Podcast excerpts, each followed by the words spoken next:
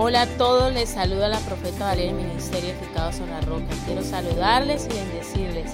Hoy tenemos una cita y es la palabra al día que Dios pone en nuestro corazón. Vamos a tratar con un tema muy importante de mis batallas por ganar. ¿Cuántas batallas tenemos que ganar a diario? Es la gran pregunta.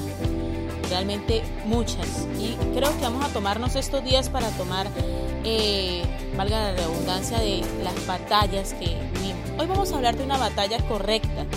Pensando en conflictos o diferencias de los otros, ¿podrán alguien ganar todas esas batallas que enfrenta? ¿Sí será posible? ¿Habrá tenido sentido ganarlas? Eso es lo que le pregunto hoy a usted. Estoy convencido de que muchas veces nuestras discusiones que tenemos podrían evitarse si solo valoramos correctamente el motivo de la discusión de lo que es lo que quiere hablar el Señor por atrás del pasaje de Pablo.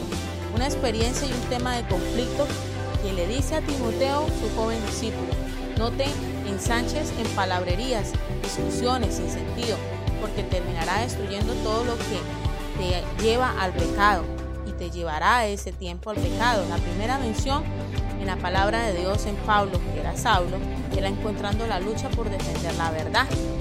Al menos la verdad creía en ese momento. Pero cuando vemos al capítulo 8 de Hechos, vemos que a un joven acaba de confrontar con una descripción muy clara y cruda de sus acciones, como nadie lo había hecho antes. Los había puesto en su ira y crecía con su cada palabra y sus dientes crujían mientras escuchaban a Esteban. Oye, pilas.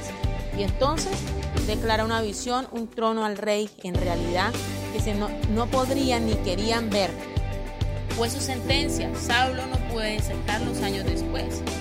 Y es ahí donde podemos darnos de cuenta la perspectiva que había cambiado como puede cambiar en nosotros en algunos temas.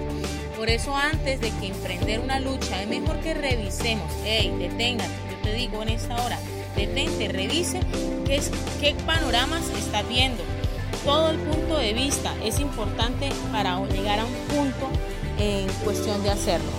La palabra de Dios nos habla por medio de ella, nos lleva, nos analiza y nos dice en 2 de Timoteo 2.14, no dejes de recordarles, dice la palabra, no deje de recordarles, advertirles delante de Dios que eviten las discusiones inútiles, pues no sirven de nada, que más para destruir a los oyentes.